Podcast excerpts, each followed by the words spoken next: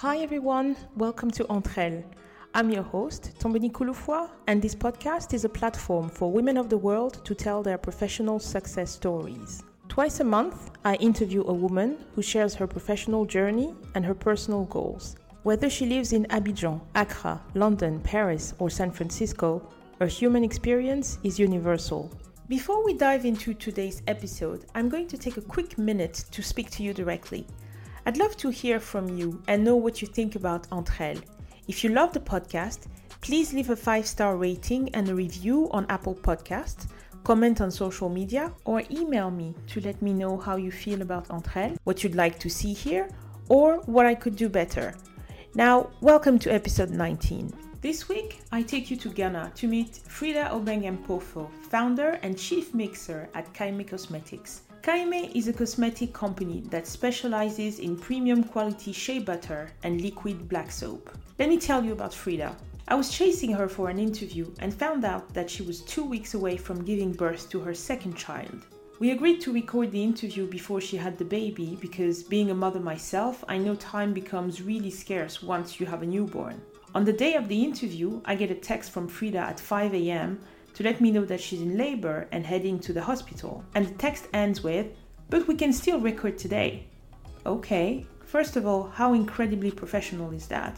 And second, she kept me posted and we had back and forth throughout the morning trading jokes. Turns out that she's also incredibly funny. Anyway, Freda safely delivered the baby girl and we rescheduled the interview.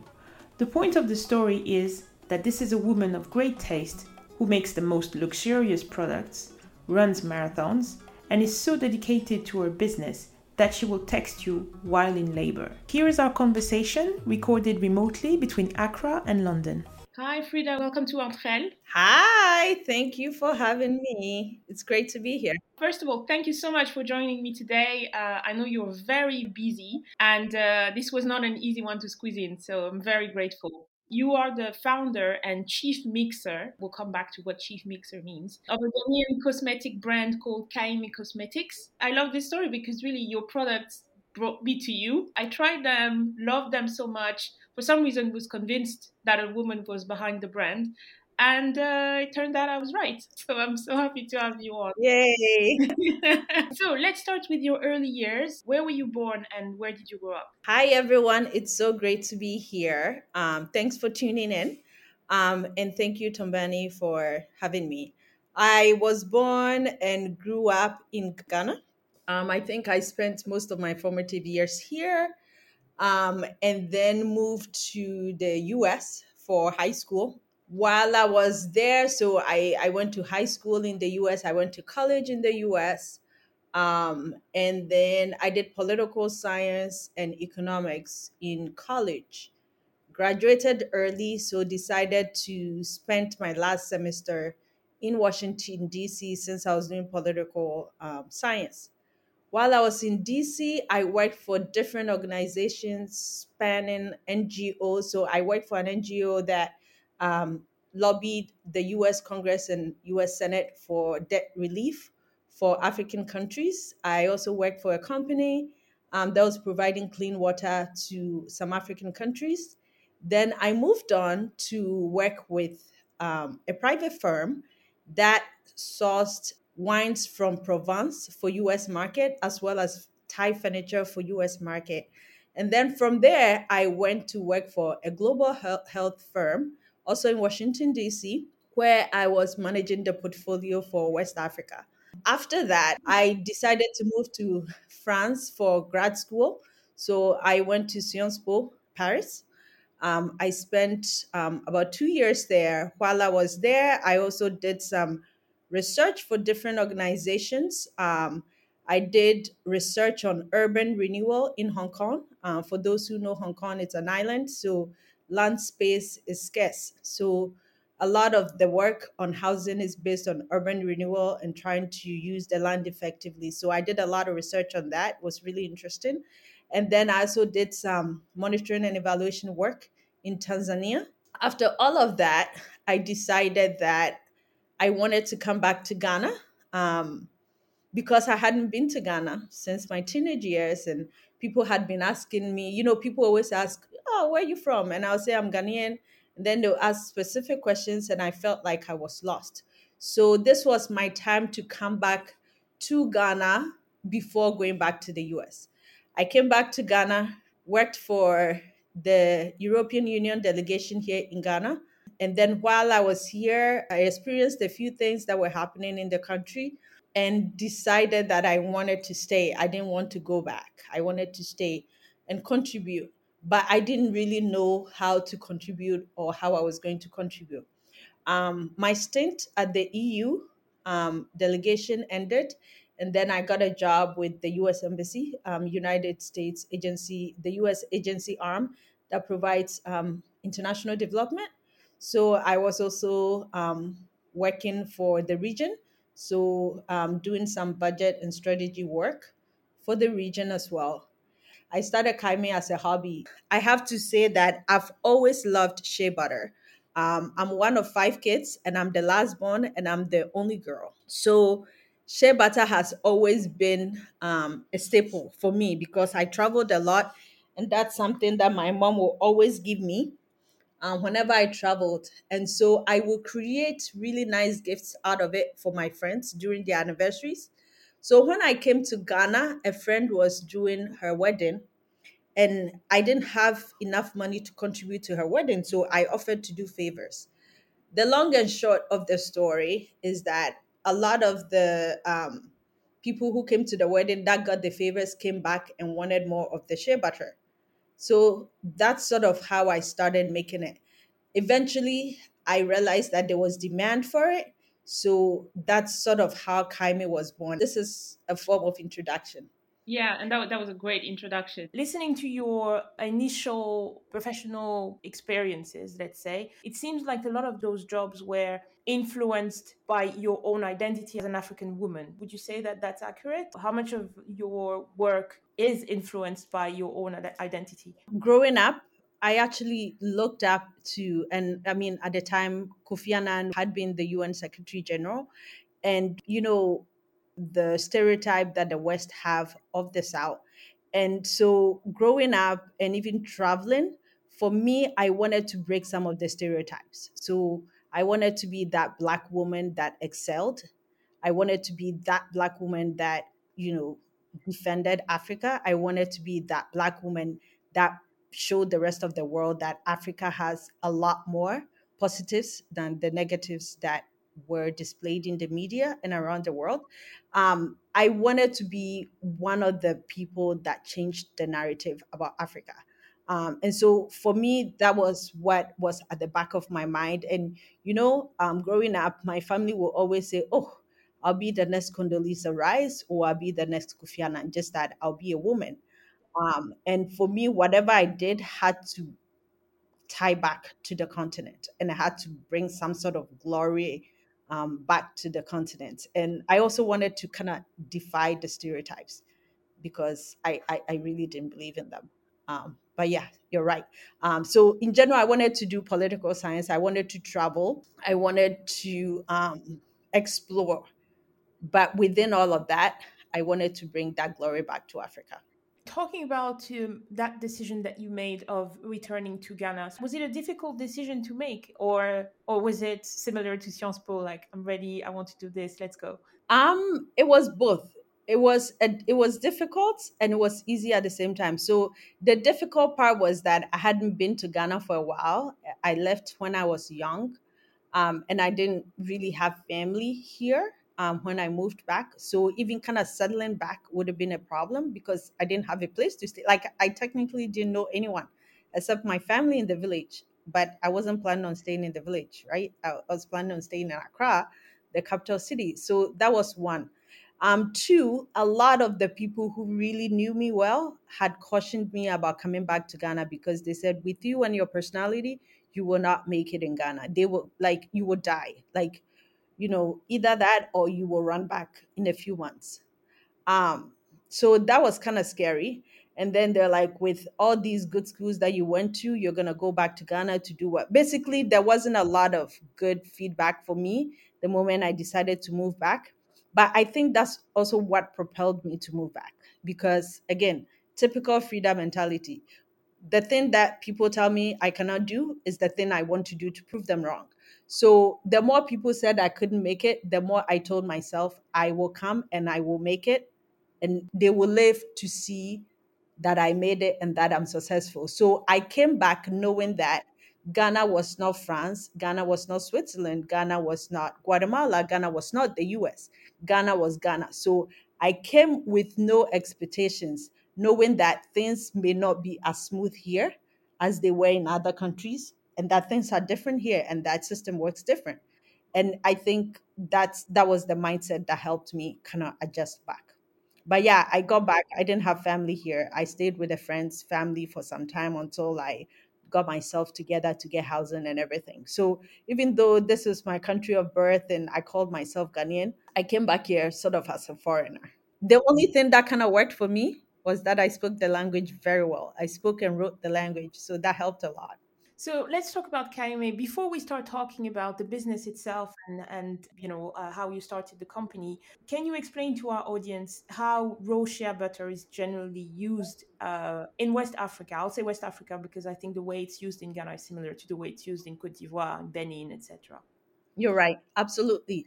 I think uh, for us, for the region, um, when I say the region, I mean West Africa, shea butter is a staple. For most homes, you find shea butter. It's used for everything. I mean, I grew up using it. You know, the, the thing on your belly button when you're born, your placenta, we put shea butter on it to get it to separate. Um, we put shea butter on uh, newborn babies because it's the best moisturizer for them. We use shea butter for cooking. Um, shea butter is used in making chocolate. Shea butter is used for uh, when you have wounds. Shea butter is used for your hair. Shea butter is our go to, all in all, everything. You know, when in doubt, use shea butter. You know, that's for me growing up. That's that's really what it was, and it's it's a cure all for everything. You can't really go wrong with it. Um, so for me, growing up, um, being in Ghana and then having traveled in a lot of West African countries, butter is the thing. It's a household name. It's a thing that we use and it's for everything, whether you're eating it, whether you're using it for health reasons, um, whether you're using it for skin um, deformities, shea butter is the ish. Yeah, it is indeed. Um, so tell me about Kaeme. How did you start this company? You, you were telling us earlier that you were sort of playing around with it and making favors for your friends and uh, and, and and had let's say a special relationship to it i would even say because i mean i don't play around with shea butter like i just you give it to me i use it and that's it right? So um how did you start Kaeme and uh, and what does the name mean also? So for me um shea butter for me was you know kind of playing with shea butter for me was a passion. It was something i did like i said and i would create gifts and i believe in unique gifts. Um, I, I believe people are different and so you you have to make unique gifts and people have to feel special so i'll create it for people.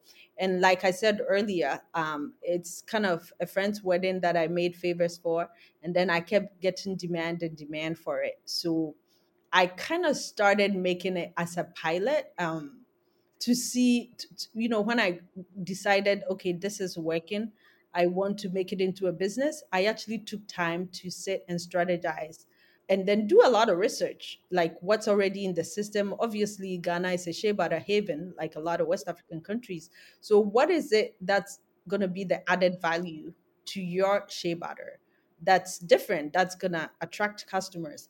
And at the time, I realized that a lot of the gazillion shea butter companies in the system um, still had the raw shea butter, which a lot of people knew and loved, but people hated it because it was hard to put on your skin. Um, and then those who kind of managed to put it on their skin, they felt like it had this pungent smell. So again, in true Freda nature, I said, hmm, there's a problem. We need a solution. So let me find a solution. Let me be the solution here. So what I did was that I'm going to create a brand that keeps the natural properties of the local shea butter that we use, but with the added value of making it smell good and making it easier to smear on your skin without getting rid of any of the original benefits. Now, in addition to that, um, having traveled all over the world, I will always visit all these cosmetic shops and then realize that people will advertise shea butter, shea butter, shea butter. Not a lot of them were really giving credit to Ghana, and I knew these shea butters were from Ghana. In addition to that, they were so expensive. So, in addition to kind of solving this problem of the hard shea butter and the pungent shea butter, I wanted to create a global brand that is made in Ghana, that is globally competitive with the top shea butter brands in the world. So, after making it easy to smear, after making it smell good, I wanted to create a packaging that was attractive to people around the world. Now, that takes a lot of work. So, I, I think one of the first things I did was really invest in a brand strategist. And I came up you know, with the name Kaeme because Kaeme is a Twi word. It's a Ghanaian word. Um, that means remember me or forget me not. I chose that one because it's short and that's good for advertising and branding. Um, two, because it's Ghanaian and I wanted the brand to remember itself know that it's Ghanaian, even after doing so well globally, because I knew it will do well globally, right? And third, I chose the name Kaeme because it means remember me. And there's something so special about remembrance and um, nostalgia and all that. So every time you used the brand Kaeme, I wanted a few things to happen. I wanted you to feel so good about the product that you always come back. Two, I wanted you to remember the person that gave it to you. If it was given to you as a gift, I wanted you to remember that person because of the good feeling you got from using the product. Now, if you're buying it for yourself, every time you enter that bathroom with the Kaeme soap, or every time you put that um, Kaeme shea butter on your skin, and every time you start feeling so great you remember that brand. So all of that is like part of the whole branding. So i don't know if you're getting the drift but the name kaeme means remember me. So everything we do around it has to be about remembrance whether it's the customer remembering us for the excellent customer service they got or whether it's the customer remembering us for the excellent product that they have or whether it's the customer learning one or two things about ghana that's positive because Kaeme existed. Everything around the brand, around the product has to be about remembrance and good feelings, good feelings, good feelings. So that's why I chose the word Kaeme. As a consumer, I couldn't agree with you more. The issue with shea butter was always the texture and and the smell. And I'm so grateful to entrepreneurs like like yourself who worked really hard at fixing those issues. The three things I love about your products are exactly the ones you mentioned: the the scents, the texture, and the luxurious packaging. I think you really mastered uh, those those three elements. When you did all this work, did you think this was a viable business? You know, there are already uh, other brands out there that use shea butter, and as you you were saying, then you've got all these other brands, uh, uh, you know, from Europe, the US, etc., that often don't even use shea butter in, in, in big quantity, right? You know, they, they use, they say shea butter, but then it's the 10%. Yeah. And it's refined shea butter, so it's not even good for you. Yeah, yeah, no, absolutely. But did you think right away, as you were saying, that you were going to go global? And did you understand what it took? And it seems like you did because of the packaging, right? Yeah. So for me, maybe my traveling abroad also helped a lot because I I had seen um, good things, you know, for lack of a better word. While I was in um, France, I frequented the Jo Malone store quite a bit. Like I knew all their scents. I loved their branding. Um, there are a few other brands that I absolutely love, like L'Occitane.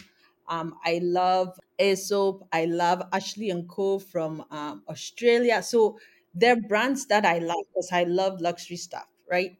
And I know they're really big global brands, right? They have the money and the resources. That's great. I knew Kaeme will survive even um, within the saturated market because I had done my research and I had come up with a niche that I wanted to serve. And I had come up with what I saw as something that would be unique about Kaeme that was very different from everything I've seen in the market. So for me, that was a good enough convincing argument for me to start. So that was one.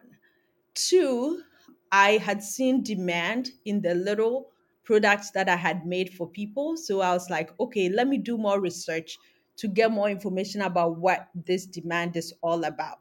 So, I mean, there's a lot of research um, that went into starting Kaeme. And that's something that I also talk to a lot of budding entrepreneurs about. You see a company that's um, successful, quote unquote, it takes a lot of work, a lot of behind the scenes, a lot of resources.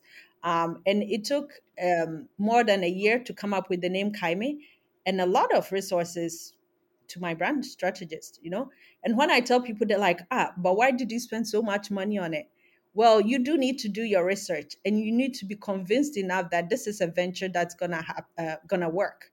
Um, and so for me, I had really done enough research. I knew why I wanted to do it. I knew what my unique value proposition was going to be. I knew who my clients were going to be. I knew which niche I wanted to target. And so I was ready to start.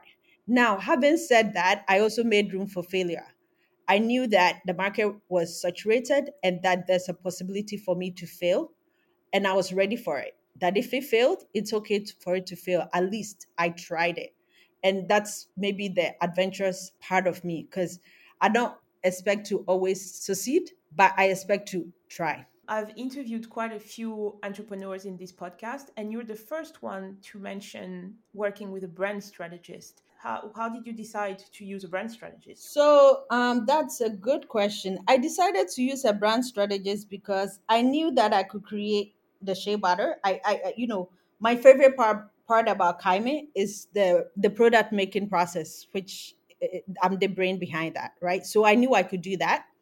I knew I could find funding if I wanted to, um, or at least I had networks I could tap into for that. Um, I knew I could use my skin as advertising if I needed. But what I didn't know was branding.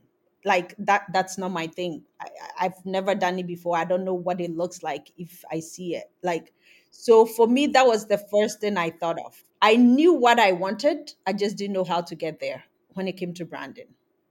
So that was the one of the first things I decided to spend money on. And let me tell you, my brand strategist is expensive, but he's worth it.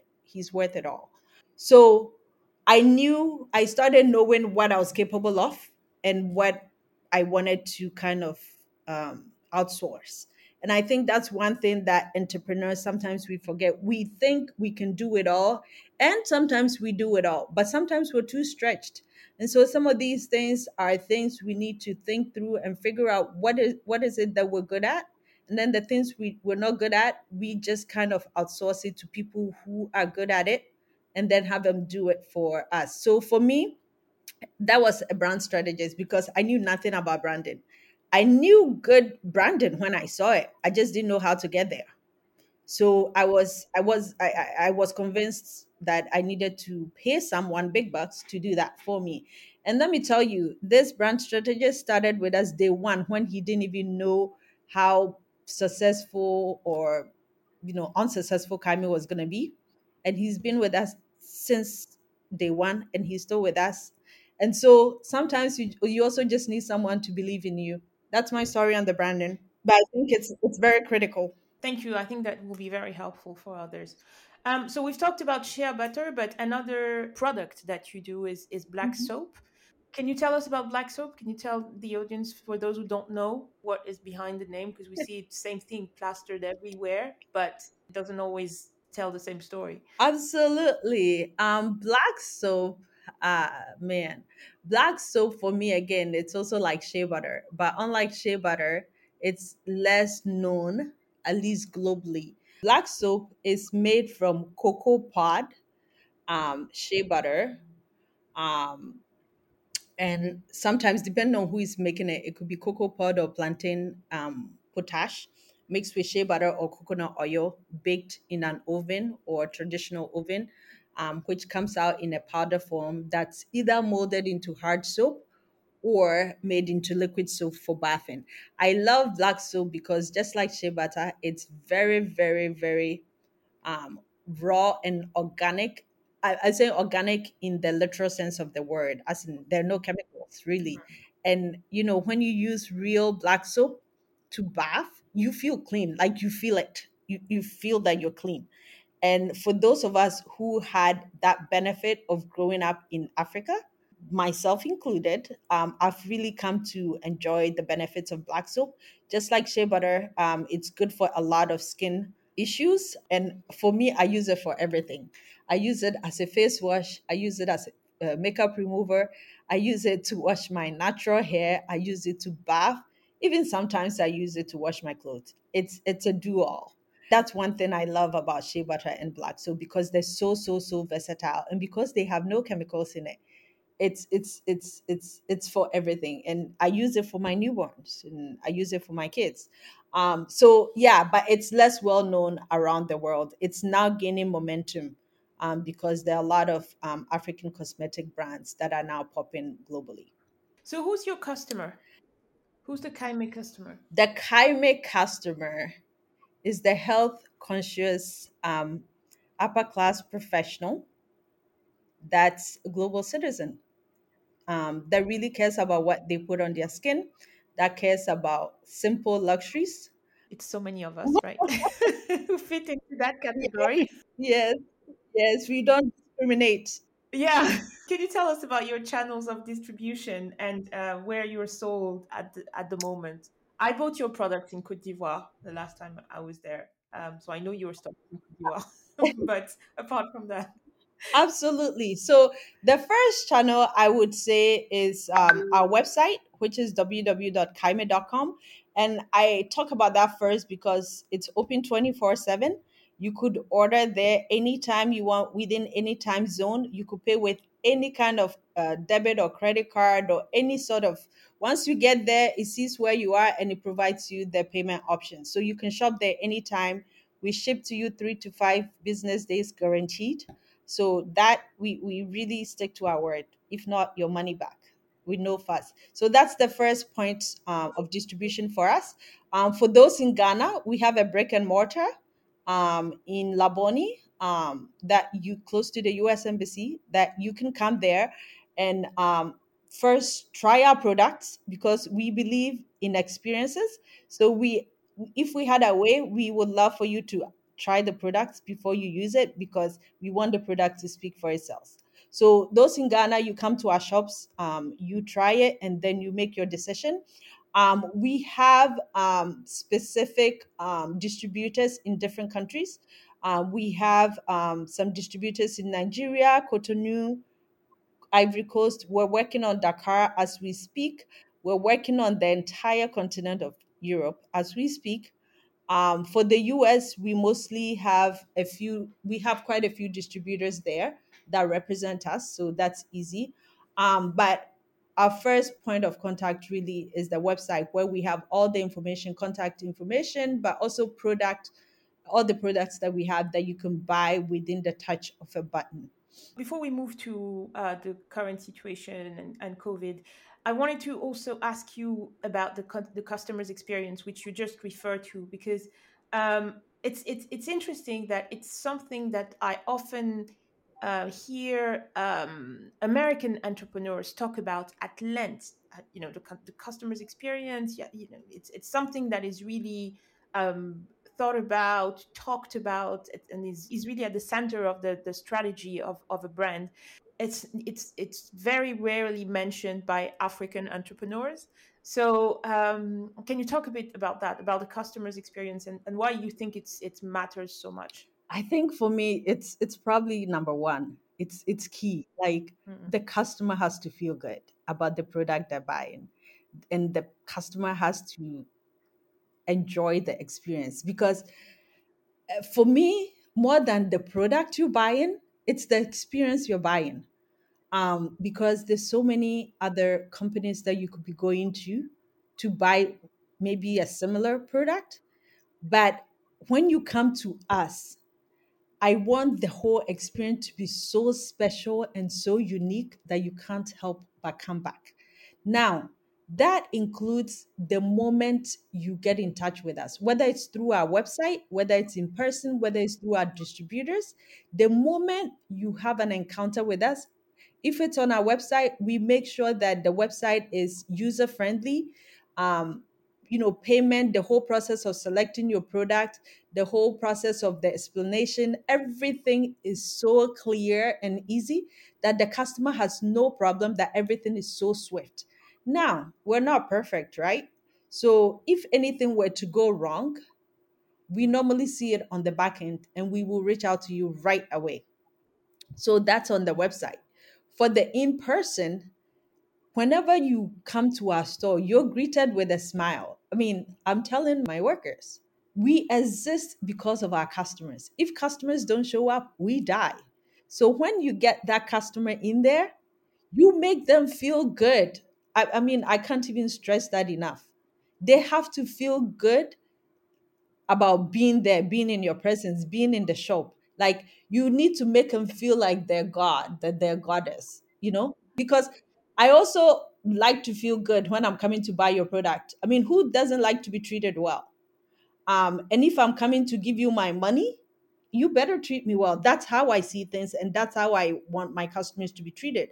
So I tell my employees if you're not having a good day, don't come to work because that one customer you meet might be your saving grace and you don't want to not show her the best smile or give her the best customer experience.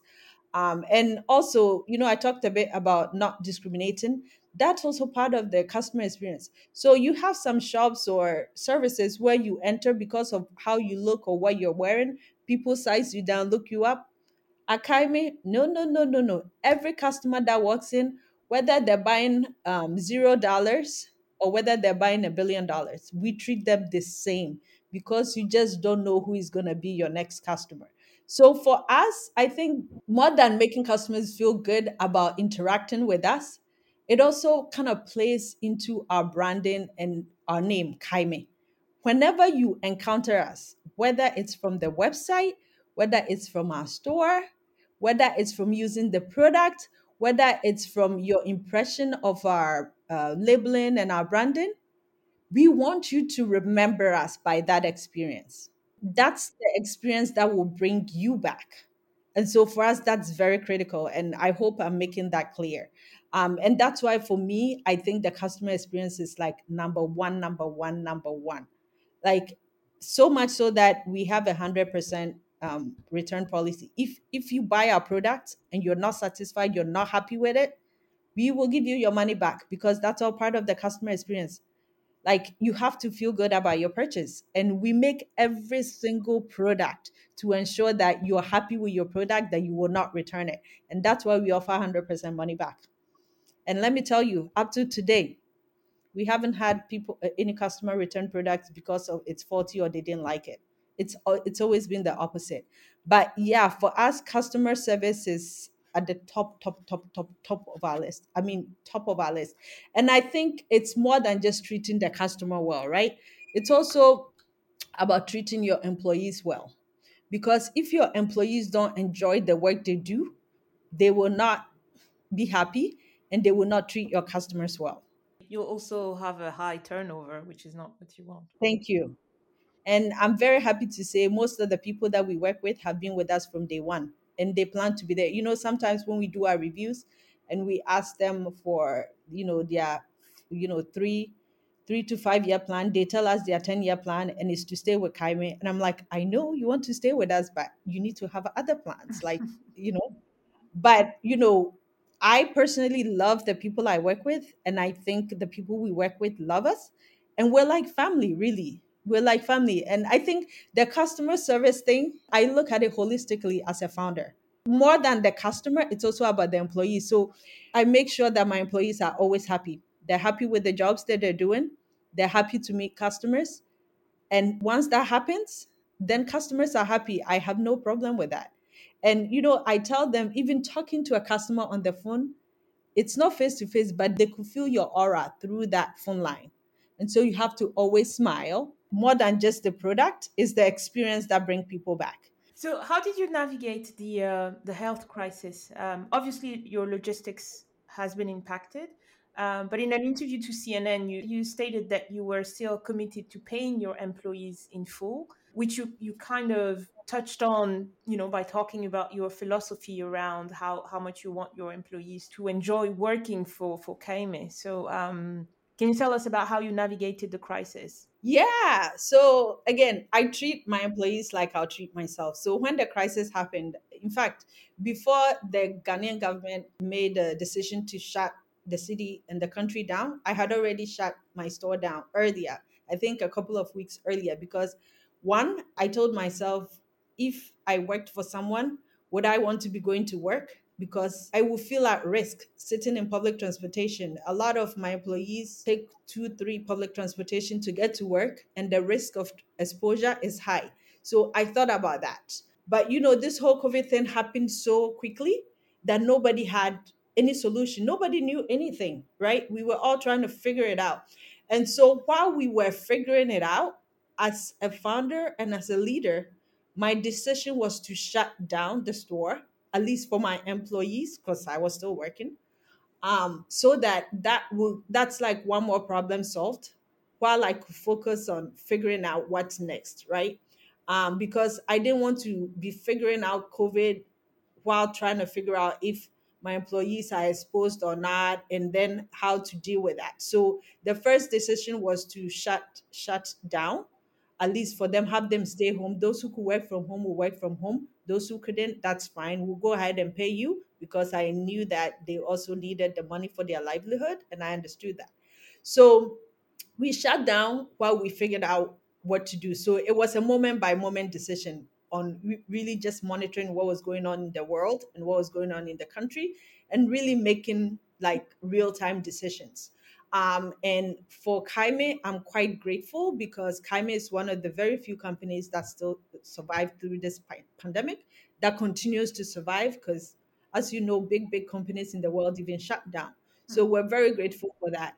But I think for me, one of the things that we did as management was to shut down while we figure out um, what the situation looks like and how we can best kind of salvage um, the situation. And you know, during those times, we're still communicating with our customers um, online, and you know, this brings back the customer uh, the customer experience again. During that pandemic, we weren't necessarily selling to customers. We were calling customers, we were emailing customers, we were posting on our um, social media, and we're asking customers how they were doing, how they were navigating this pandemic. It, it wasn't about buying or selling products. It was really trying to figure out what's their well-being and really kind of in a way saying we're in this together and then we'll get out of this together. At that point, it wasn't so much business. It, it was about, hey, how are you doing? Hey, Kaeme Lover, how are you doing? And again, I talk about family, family, family. Our employees are family, but our customers are also family. Um, so for me that's that helped also kind of retain our customer base as well and also to kind of like strengthen the bond between us and our customers again while we navigate everything that was going on. Um so yeah we've been i think one of the things i always credit Sciences Po is a class that i took called scenario planning that i always thought it would never come in handy but here we are in a pandemic. My experience that i drew up on was from my sensible um, scenario planning classes where you plan, you create a whole bunch of scenarios, and in this pa- pandemic, create so many scenarios, and then think of okay, if this happens, then this, if this happens, then this, if this happens, then this. So that was really some of the things I did to kind of keep us sustained while we figured out how the whole situation looked like. Do you sell mainly on the continent, or one of the um, difficulties, let's say, of COVID was that yes, you had to shut down any any uh, physical store, but you could still, you know, some brands survived through um, e-commerce, right, through online sales, uh, but then the borders were closed. So, so does that mean that you were still, let's say, doing online sales, but only in Ghana? What did that look like in reality? Let's say. So we do both. We sell locally, we sell globally, right? hmm Um, and when the pandemic happened, obviously everything shut down, including logistics. So for our international customers, that was tough. it was also tough for our local customers because nobody was allowed to go out, right? So even your local dispatch cannot get on a motorcycle to deliver the product from neighbor A to neighbor B, right? Um, one of the things that helped a bit was that you know we sell black soap, and black soap is soap. You can use it to wash your hands. You could wash, use it to bath. So we were selling a lot of black soap because we were telling people wash your hands, bath, use hot water, all of that. And so now, even though global logistics had shut down, if there were certain essential items that could be um, mailed because they were emergency, and soap was one of them because soap was used to, uh, you know, to prevent COVID, right? Yeah. Because if you are asked to use soap to wash your hands, so we were able to sell our soaps and still ship ship them. You know the logistics companies will accept them because you know you have to declare that it was soap. Now having said that it was a bit more expensive to ship because there were a lot of surcharges due to covid. Um, but we were able to still get our products out because of that quote unquote clause on, on, on using soap to curb the spread of covid you know, for our local customers, we will still have our dispatch. Um, and you know, police, you know, police will stop them in the middle of the road to ask where they're going and why, and they'll say they're just delivering soap for COVID. Yeah, and also black soap is is not as harsh, right, as some of the other soaps. No, no, it's you just have to be very strategic, I think. And again, that's where as a business leader, you have to think on your feet. Yeah. Speaking of being a leader, what do you think are your most important assets? Ah, good question. I personally think it's the for me the ability to bring my team together. Um, you know, I always say that you treat others as you want to be treated. So for me, At Kaeme, there's no there's no CEO and there's no um I don't know dispatch or whoever the lowest person is. Everyone is the same, right? We all contribute something little that makes Kaeme what it is. So if I don't create the product, my cashier cannot sell. And if my cashier sells and my dispatch does not take it to the customer, we don't get the money, right? So we all have our roles to play. And that's one thing I always talk to our team about. So if you kind of listen to any of my um, presentations, it's always about teamwork. I talk about teamwork a lot, but I also talk about diversity of thought and diversity of ideas.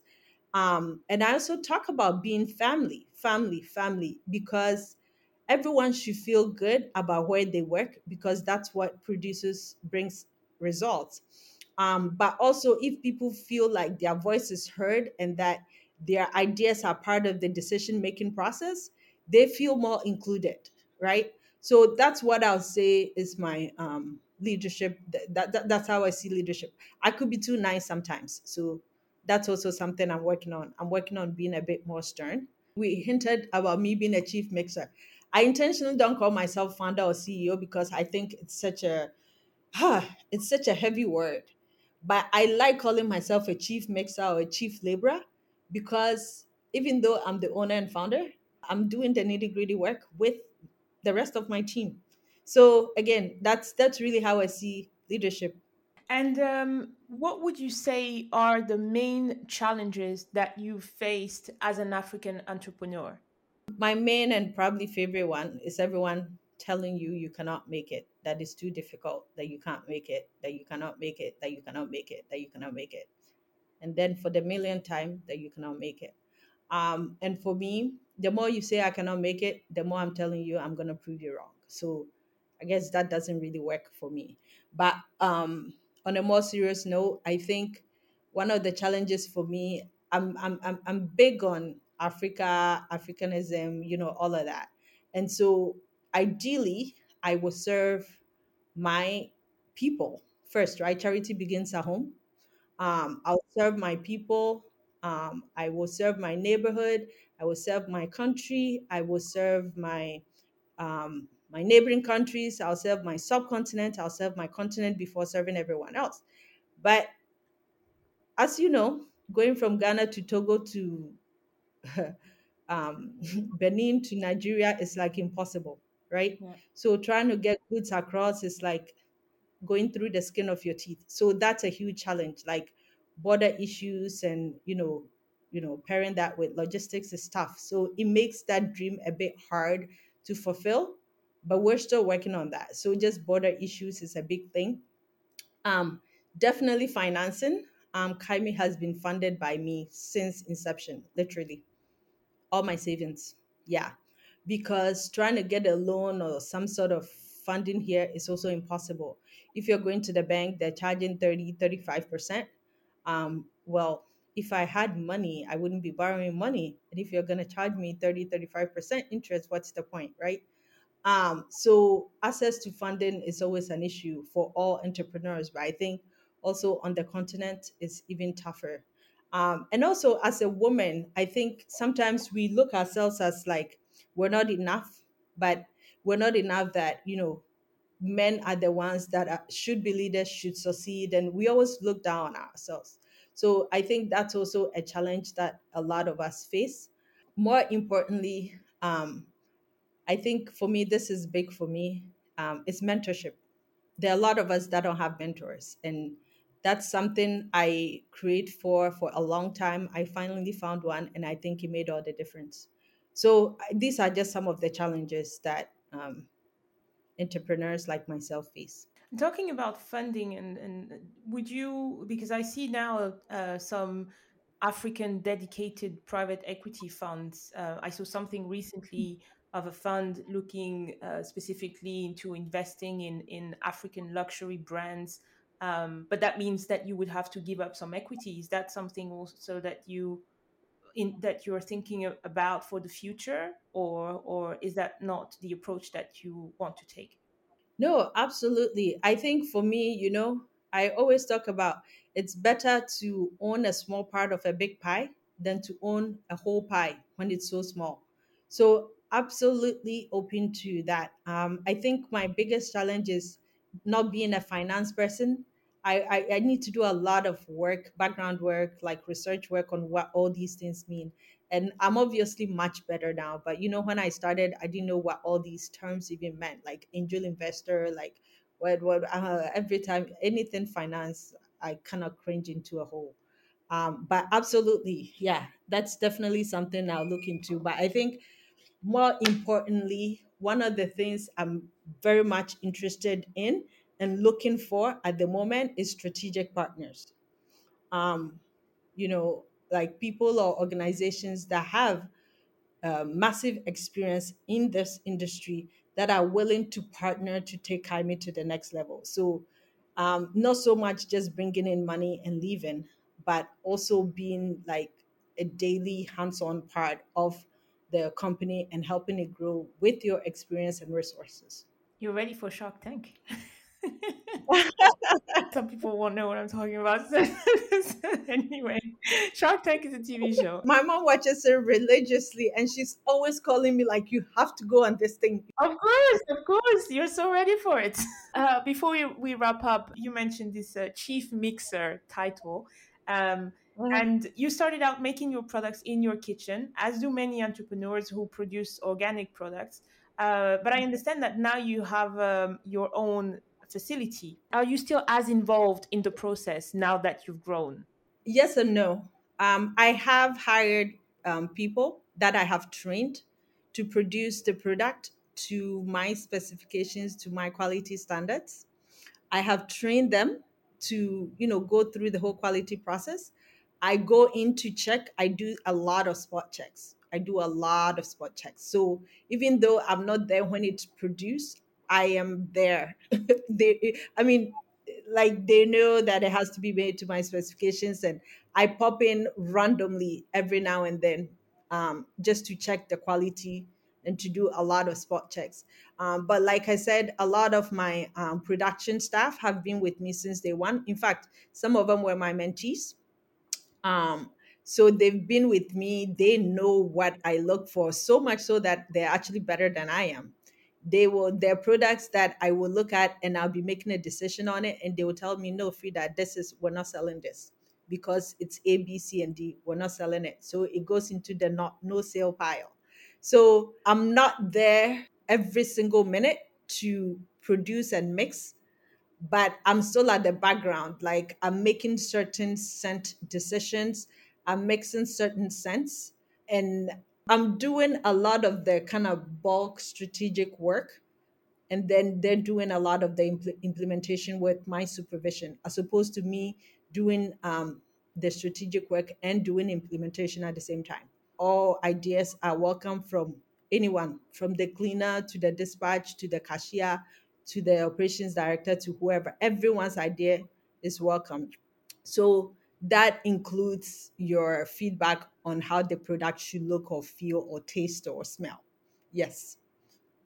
And I try not to be, I'm not, I, anyway, I'm not an autocratic leader. I, I really give my staff the freedom to make a lot of the decisions. That's a great quality as a, as a leader because often mm-hmm. what I hear entrepreneurs say and that, that is that it's very difficult to delegate and it's very difficult to trust that your employees, your staff will uh, will carry the work the way you do but at the same time it's also trusting yourself as someone who's trained them right? It's also mm-hmm. knowing that you've trained them in, in a way where they they understand and love the product as much as you know as much as you do maybe training is key. Training is key. I mean my staff know. I mean they know and they know and they know.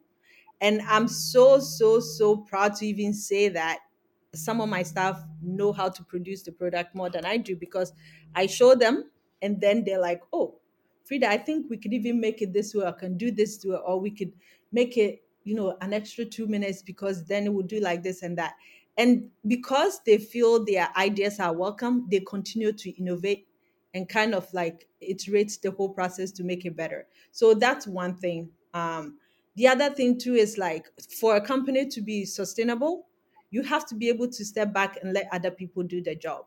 And sometimes it's very scary as a startup, a small business, or as an entrepreneur, but it's a risk you have to take. And I think that moment for me was when I had to step back for about six months when I, I had my first child. Um, because, you know, I had such a complicated labor that I had to really be home for a long time. And I had to really trust my staff to run the company in my absence. And guess what? They did. For me, that was a testament to the training that they've received for years and years and years, and also their love for the company and their love for the products that they're creating. That's amazing. So, what's your vision for Kaeme?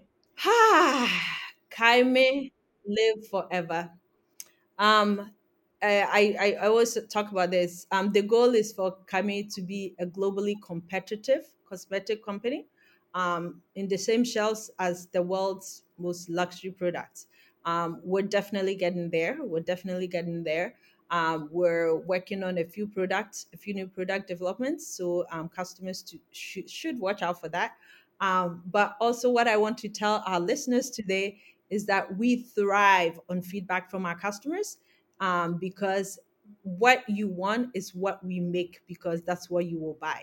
So you know, in terms of next steps for Kaeme, yes, we we are soon gonna be um, one of the top, top, top um, global cosmetic companies um, from Ghana. Yay. Um, but we continue to rely on you um, for your feedback on how the products could be better. So please don't feel shy. Send us your feedback, and we really take every feedback we get into consideration in the product making process. Um, so yeah, we're looking forward to making Africa proud. We're looking forward to making Ghana proud by making the best shea butter, black soap, African print toiletry bags, and handmade soy candles in the world. From Ghana to you with love. Amen. Thank you so much for making these gorgeous products um, and for taking the time to chat with Entre Um, I know that uh, we'll see Kaeme products very soon worldwide on the uh, same shelves as, as all the global luxury brands uh, I'm really, really grateful that you took the time after just giving birth. I have to say, because the listeners need to know that you had a baby a week ago, and uh, and I, I, feel really uh, grateful to have you on uh, such a short time after. So thank you so much, Freda. Absolutely, thanks for having us. And that's the entrepreneur grind, you know. I have the baby here while I'm talking, and I'm proud of that. Thanks for having us. Thank you so much to Freda Obeng-Ampofo for sharing her inspiring journey and so many useful tips that will help those thinking of starting a business, current entrepreneurs, or those simply looking to be inspired. Please make sure to try Kaeme products. I couldn't recommend them enough. And as Freda said, once you've tried them, you will remember them. I hope you enjoyed this episode of Entre Elles, and if you did, please go to Apple Podcasts, Spotify, or your favorite podcast app and subscribe to be notified of new episodes. While you're there, please leave us a rating and a review to support us. You can follow us on social media at Entre Elles Podcast. Thank you for listening and see you in two weeks for a new episode in French and in a month for a new episode in English.